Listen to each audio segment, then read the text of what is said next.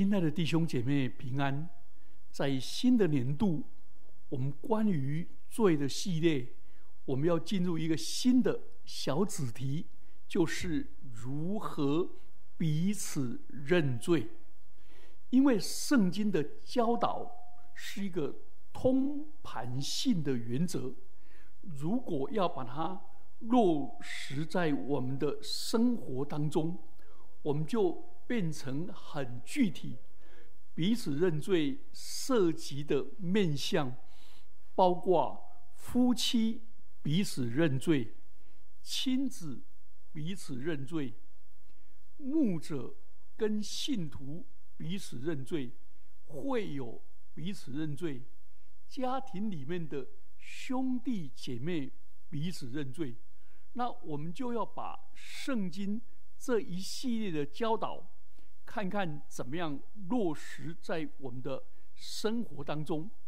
那今天我们因为要谈到认罪，我们知道我们的华人是最爱面子的，叫他做什么都可以，但是不要叫他道歉，不要叫他认罪，不要叫他认错。所以，我们这个系列的开始，我们要先来讨。探讨基督信仰里面的罪的意识跟悔罪的行动，因为这个一系列的小子子题都是在罪恶感、罪恶的意识跟罪恶的行动当中。好，那我们现在先来讨论第一个小子题：论基督信仰的罪恶意识跟悔罪行动。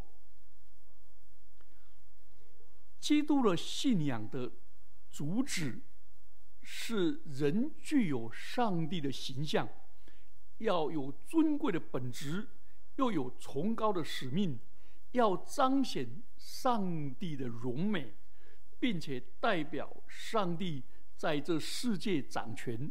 这是我们论到人具有上帝的形象 （imago Dei） 或者 “image of God” 的时候所讨论的。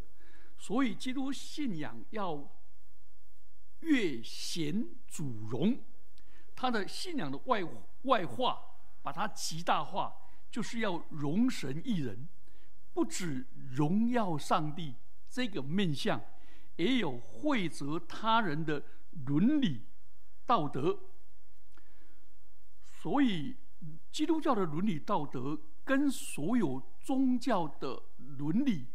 不一样的地方，除了是神本为中心以外，所有的伦理道德是为了修身养性，然后呢，是为了累积功德，或者庇荫子孙，或者是下一代可以做得更美好。换句话说，是种福田。修桥补路，好，这些东西是为了种福田，盼望能够福慧双收。可是基督信仰却不是这样。基督信仰的伦理道德，是因为我蒙了上帝的恩典，蒙了他的救赎，所以我是以恩报恩，我领受了上帝。无条件的爱，永远的爱，完全的爱，所以我就以爱还爱。所以这个面向是我尽心、尽性、尽意、尽力爱主我的上帝。其次也要爱人如己，所以是爱神、爱人两个面向。教育史学家有一位很有名的德国的哈纳克，他称最后教育教育史上最后一个教父是德国的吕萨尔。他吕萨尔认为，基督教的信仰不是教义，也不是什么情神秘的感情，跟神之间亲密的密契。而是能够把一个人能够从他的苦难当中拯救出来的道德价值。哈哈，我们知道这是一个新派的，新派的，他强调的是道德，所以耶稣基督是道德大师，万世师表。这是这是当当时的信仰。可是基督信仰里面有一个很重要的本质要素，就是人有罪，所以罪的意识。是很重要的内容。所谓罪的意识是指，就是人对于自己跟神之间的关系出了问题，人跟人之间的物关系也出问题，人跟自己的关系也出问题，所以他罪是这三方面。所以罪对于罪的感觉跟认知。就是对罪恶有罪恶感，对罪恶有认识，知道这个人感觉到自己有罪，也认知到自己有罪，这个叫做罪意识。那这一堂课要跟大家分享的是罪意识跟悔罪的行动。教会的信仰明确的强调信仰的根据。是使徒信经，使徒信经里面有“我信罪得赦免”，这是基督教信仰的内容。所以，从文化方面，基督徒的生活的伦理的意识，就是罪罪的意识；从社会的生活方面，这个罪意识也成为基督徒。因为罪蒙赦免，而对上帝这样的恩典跟爱，就产生的爱神爱人的伦理实践。所以，如果没有对罪的体认，就没有基督教信仰，就不会解决解决罪的问题。所以，基督徒信仰的。最大责任就是宣告上帝在基督里对人的赦罪，对上帝对人的洗罪、赦罪、接纳罪人。耶稣的名字就是他要将他的百姓从罪恶里拯救出来，所以罪。是基督教信仰的一个重要的要素，也是让人本主义的人最受不了的。我在还没有信耶稣以前，我不喜欢，甚至于我讨厌、厌恶基督教动不动对人就说人是有罪的，觉得基督教把人性观贬得很低，把人践踏的很贱，所以。没有想到人的尊荣，啊，这个我在前面几个系列已经讲过了。这是误解，因为基督教说人之初性本圣，是照着上帝的形象造的，所以是这么尊贵，啊，所以这是误解。那我那时候认为我没有罪，我只不过是有一些缺陷美，我有一些必要的不成熟。我有一些迈向成熟跟圆融之间的缺陷。其实，等到我真正的信耶稣，我就感觉到罪的意识是这么的深沉，这么的重。所以，罪意识的生成跟加深，有它的积极的意义，不但可以使基督徒的。信仰跟行为更加成长、成熟、迈进，而且一落实在教会生活、家庭生活跟社会生活当中，能够促进社会伦理的建设，能够提高个人伦理、家庭伦理的境界。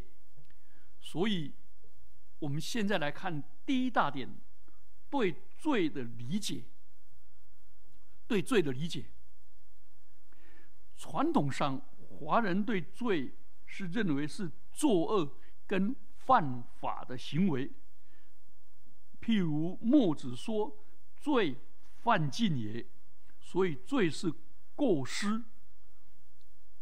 荀子也说：“以为仲尼、子游为之后于后世，则是逝者子思孟轲之罪也。”可见罪是伦理上的负面行为。当我们看到某人他的言语行为一出来的时候，我们才能够断定某一个人犯了罪。这是根据行为来判断的。所以在华人的文化里面，罪是可见之罪。罪是行为之罪，跟圣经里面是不一样的。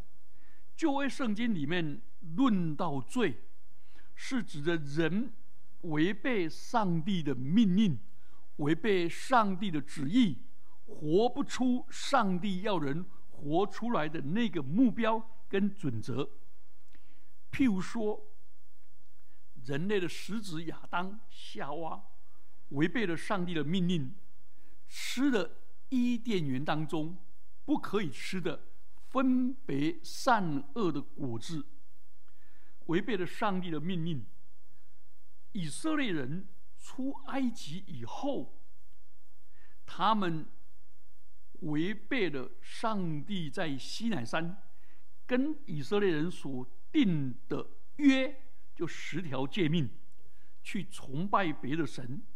雕刻偶像，妄称耶和华上帝的名，不守圣日，不孝敬父母，杀人、奸淫、偷盗、作假见证，贪恋他人拥有的东西，都是罪。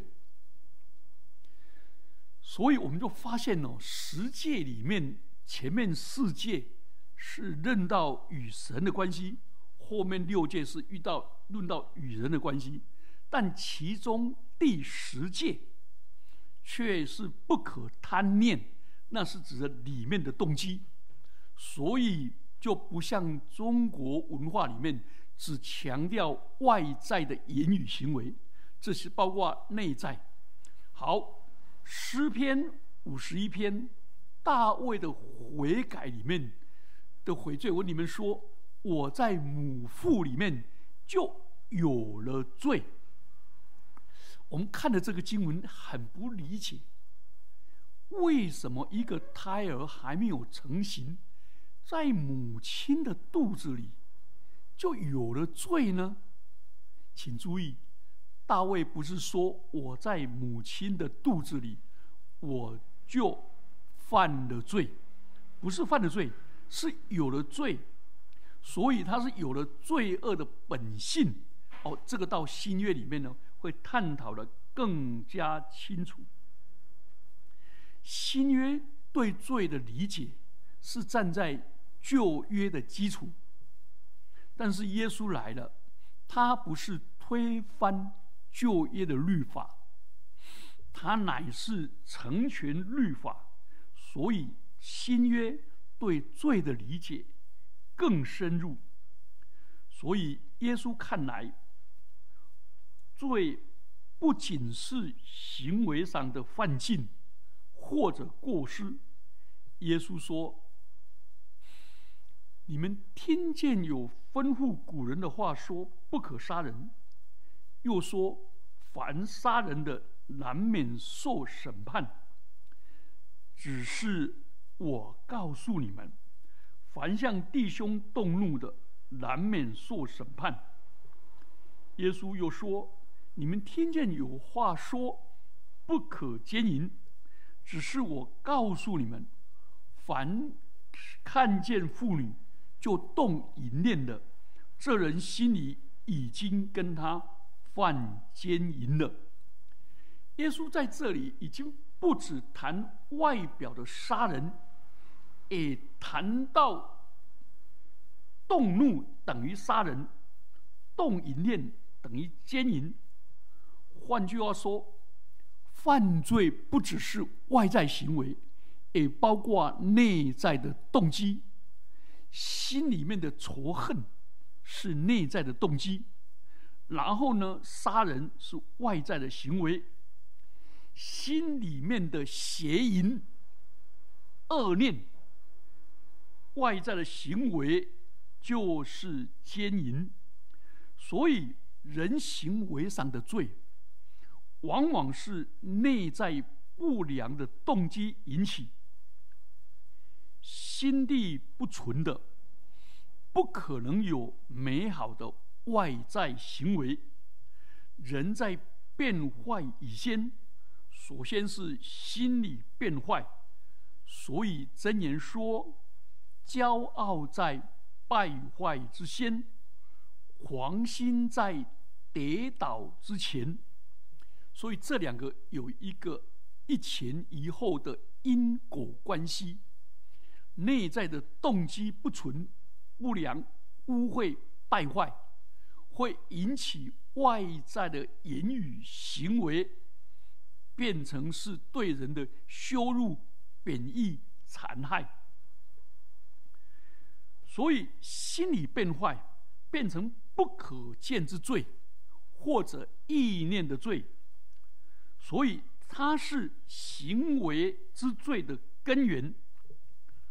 所以，要根除行为上的罪，用外在的围堵，好像滚治水一样，用围堵的没有办法。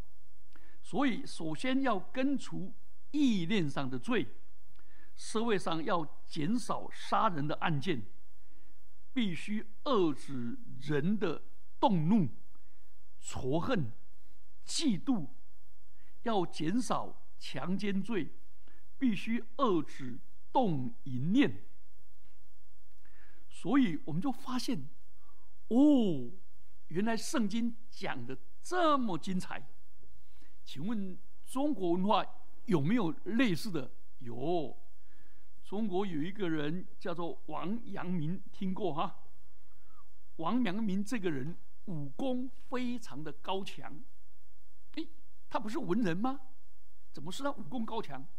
他平了灵王之乱。他这个人，他说：“他说我除山中之结易，除心中之结难。我除掉外面那些流寇。”那些强盗、那些杀人犯，对我来说轻而易举；但是我要清洁我内心里面那个心中之结，那个啃食我心灵里面的怨恨、嫉妒、凶杀、残忍、骄傲、败坏，我非常的难呐。所以意念的罪。好像我们的肉身里面还有另外一个位格，常常影响、决定我身体的行动，使人成为罪性的奴隶。在意念的罪控制之下，人就会采取违背良知、违反道德。伤害法理人情的行动，并非人愿意这样做，却是人在江湖身不由己。所以新约使徒保罗他指出来，他在罗马书第七章二十节到二十四节，就提到这种心灵跟。外在行动的不一致，他指出来说：“若我所做的不，若我去做我所不愿意做的，就不是我做的，乃是在我里面的罪做的。我觉得有个律，就是我愿意为善的时候，便有恶与我同在。”因为按着我里面的人或者我里面的意思，我喜欢神的律，但我觉得肢体中另外有个律和我心中的律交战，把我掳去，叫我服从那肢体中犯罪的律。保罗几乎把那个罪性变成人格化，是一股里面一股邪恶的力量，随时要掌控人、指挥人、压榨人，成为人作恶的根源。人心里有了罪性，罪行就行出来，所以战胜意念的罪。战胜内在的罪性，是避免罪恶行为的保证。这是新约里面的教导。那新约里面还有另外一个对罪的教导，也很精彩。新约圣经把罪用不种地或者射不中靶心。当认为罪是这个意思，换句话说，罪不只是外在的行为，也是剑脱离了靶心。换句话说，是剑在发出之前，人心灵的剑已经脱离了靶心，所以犯罪的实况就不中靶。这是人生的实况跟痛苦。人人常常欲求不满足，愿望跟事事跟实况之间的落差，人人希望自己是最美好的。但遗憾的是，人到了临终还是抱憾，自己当做的没有做到，自己不应该做的反去做。自己做的，要么就越过过分，要么就不及，过犹不及。所以人的内心极力要做到最好，但往往却活出另一套。所以人就处在自我人格的分裂当中，就是不中靶的状的实况。神学家保罗·田立克称这个叫做异化，人变得不是自己本来所要的。好，新约的对于罪观就有两个呢，一个是罪恶的意念跟罪恶的意念，好，跟外在的行为；另外一个就是达不到标准，达不到表靶心。第三个，我们来看神学家奥古斯丁。他认为，他根据罗马书三章二十三节，他认为罪就是亏缺了上帝的荣耀，罪就是没有办法完全反映上帝的荣美。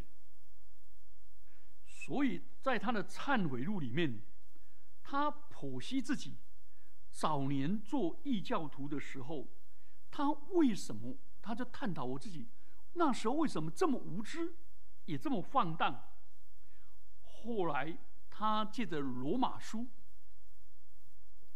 整个行为改变了，感觉到自己恢复了上帝创造时给人的荣耀。正如保罗所说的：“因为世人都犯了罪，亏缺了上帝的荣耀。”上帝照自己的形象造人，人就是为了反映上帝的荣美，为了反映上帝的荣耀而存在。亏缺了上帝的荣耀，就是人的罪。那上帝的荣耀也指着上帝的圣洁、道德的完全跟完美。所以，上帝的圣洁。道德价值的完全，是人类安身立命、赖以生存的秩序秩序保障。罪就是破坏了上帝的道德，破坏了上帝的完全，整个存在生命的价值跟存在的秩序就混乱了。所以这个罪早在亚当夏娃背逆上帝的命令的时候，吃了分别善恶树的果子就存在了。所以奥古斯丁说，罪是。所有人从始祖亚当跟夏娃继承来的，所以不是人犯罪才是罪人，而是因为人是罪人，所以才犯罪。人本身就是罪人，所以罪人的行为若不被上帝的道德观、上帝的话语去导正的话，他总是想去犯罪，所以圣奥古斯丁其实他是圣保罗的传人，他的理解就是罗马书第五章的罪是从一人进入这个世界，所以圣奥古斯丁他研究了罗马书，他把罪分为原罪跟本罪，原罪是指着人从始祖。亚当夏娃所传承下来的那个叫那个罪性，那本罪呢，是指的人自己的行为犯禁、犯了过错这样的罪。所以，圣奥古斯丁就用这样来解释人何以为罪人的事实：罪性是天生的，就如炸药的爆炸性。是天生的一样，炸药具有爆炸性，不是在爆炸以后才有，而是隐藏在炸药里头。爆炸了，是炸药的爆炸行为，爆炸是炸药炸药的本性。所以，对人来说，嫉妒、仇恨、骄傲。是原罪，嫉妒产生的纷争跟仇视是本罪，骄傲是原罪，对人的羞辱、贬义、践踏那是本罪。